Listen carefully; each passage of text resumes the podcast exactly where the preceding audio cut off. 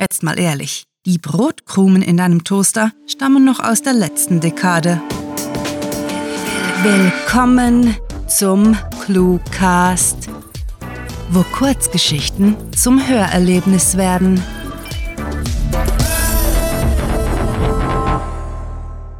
Leben und Sterben beim Gemüsehändler.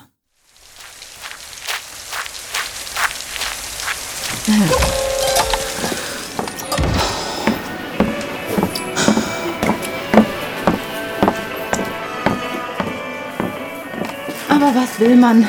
Am Ende sind die Kleinen jedes Mal krank, belauscht Casey im Vorbeigehen und biegt bei einer Regalecke ab. Sogleich meint eine zweite Frau, die Casey als Trudy erkennt, die am anderen Ende ihres Quartiers wohnt. Ach, steckt man einfach ein Zäpfchen rein und gut ist? Los weg. Bevor sie womöglich noch detailliert über die Körperfunktion ihres Nachwuchses berichtet oder sie erspäht und in ein Gespräch verwickelt, denkt sich Casey und huscht leicht geduckt einige Reihen weiter. Eigentlich hat sie lediglich Zuflucht vor dem Wolkenbruch gesucht und ist deshalb ins Lager vom Gemüsehändler eingestiegen. Der Laden ist keine Option gewesen. Einerseits arbeitet Trudy da und andererseits muss Casey zu sehr auf ihr Geld achten, um frisches Gemüse zu kaufen.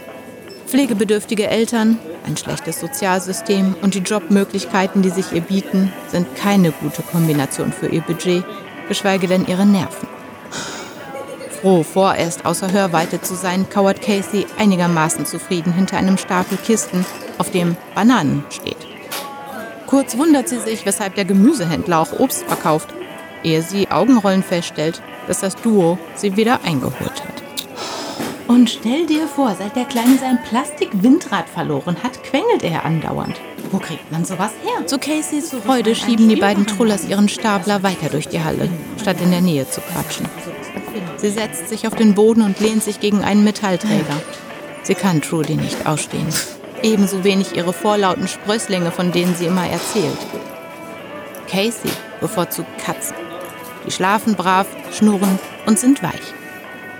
Gut, auch die kotzen manchmal auf den Teppich, aber sie helfen Casey, sich zumindest ab und an, kurz von der dauernden Anspannung, die Teil ihres Alltags geworden ist, abzulenken.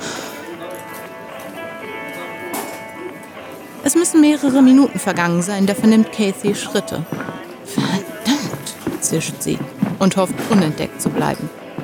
Schlimmeres als eine Maßregelung ist zwar kaum zu erwarten, trotzdem versteckt sie sich hinter den Boxen. Überreizt wie sie ist, kann sie gerade gerne darauf verzichten. Überraschenderweise ertönt nicht Trudis Gelaber über rotzspeiende Belger, sondern verschiedene Männerstimmen. Keine davon die des Gemüsehändlers. Sie hat ihn zudem nie Slang sprechen hören, ganz im Gegensatz zu diesen jungen Kerlen. Kurz linst sie über die Kartons und zieht anschließend verängstigt den Kopf zurück. Kein Zweifel. Die Typen tragen Gangfarben. Was zum Teufel machen Gangster im Lager des Gemüsehändlers? Und dann erst noch so viele. Normalerweise hängen die bei den Projects ein paar Blocks weiter herum. Casey tastet auf dem Regal hinter sich herum, bekommt einen Schraubenzieher zu fassen und greift in sich. Besser eine nutzlose Waffe als gar keine. Dieser Regenguss beschert ihr nur Schwierigkeiten, regt sie sich auf. Zuerst die blöden Klatschtanten, die sich über ihre Kinder unterhalten, und jetzt die Gang, der die Kinder wahrscheinlich in einigen Jahren beitreten. Hey Jungs, ruft Jack, der Gemüsehändler, durch den Raum und Caseys Anspannung steigt. Will er sich mit den Gangstern anlegen? Jack gilt als einer der wenigen anständigen Menschen im Quartier.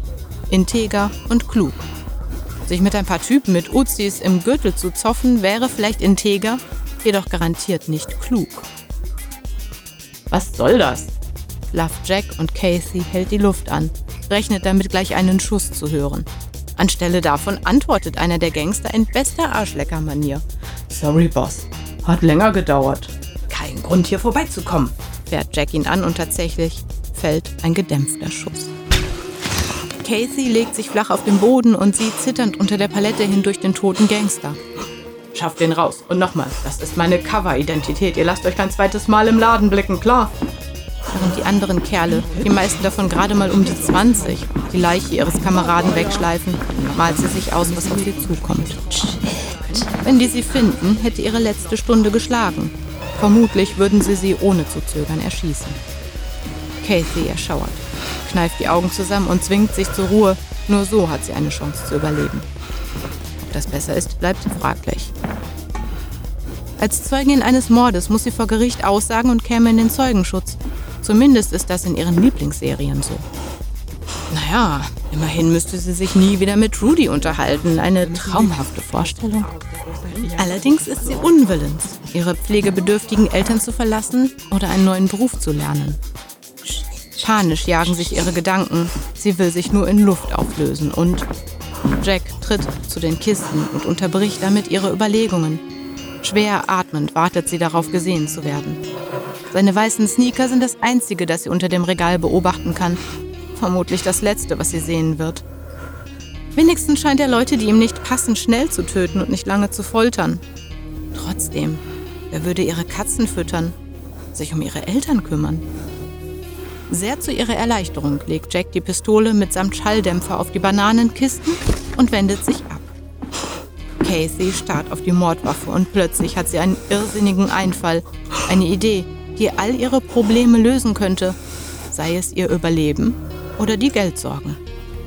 Sie muss schnell entscheiden. Immerhin kann Jack jederzeit wieder zurückkommen und die Gangster versperren ihren Ausweg. Was soll's? zischt sie, packt die Waffe, steht auf, richtet den Lauf auf Jacks Hinterkopf und drückt zweimal ab. Kaum liegt der Gemüsehändler zwischen Lagerregalen und Kakerlakenscheiße, bellt Casey die verdatterten Gangster an. Jetzt mache ich hier die Regeln. Klar?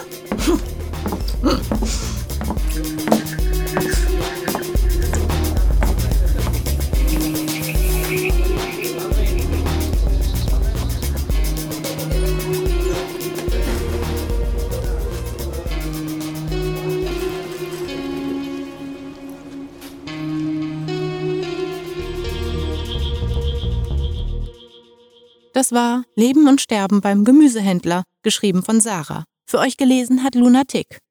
Diese Kurzgeschichte spielte am vorgegebenen Setting Gemüsehändler und beinhaltete die Clues Zäpfchen, Windrad, Wolkenbruch, Schraubenzieher und Arschlecker. Wenn euch diese Hörgeschichte gefallen hat, dann besucht uns auf cluewriting.de, wo im Shop noch mehr Literaturspaß auf euch wartet und zwar in digitaler sowie gedruckter Form. Wer es postapokalyptisch mag, darf Rahels Horrorroman Nach Hause nicht verpassen und wird dafür mit akustischen Extras belohnt. Und Science-Fiction-Abenteuer in Serie gibt es von Sarah in der Promise-Reihe. Euch gefällt unsere Arbeit und ihr möchtet eure Freude mit uns teilen? Dann schaut auf patreon.com slash cluewriting vorbei und unterstützt unser Projekt mit einer Kleinigkeit. Damit werdet ihr zu den Grandiotasten, die wir mit literarischen Rewards wie exklusiven Kurzgeschichten und der Möglichkeit, als Gastautor bei uns aufzutreten, beschenken.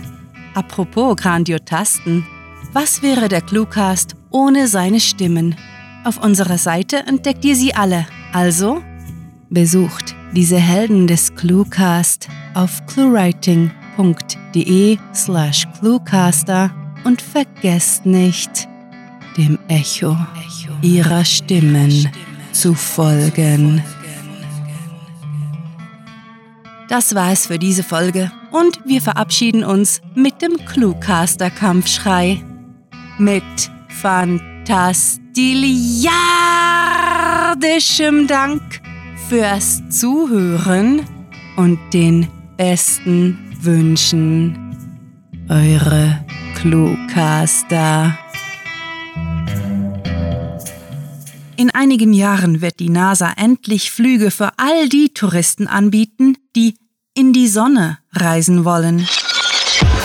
Der Cluecast ist eine Produktion der Literaturplattform ClueWriting.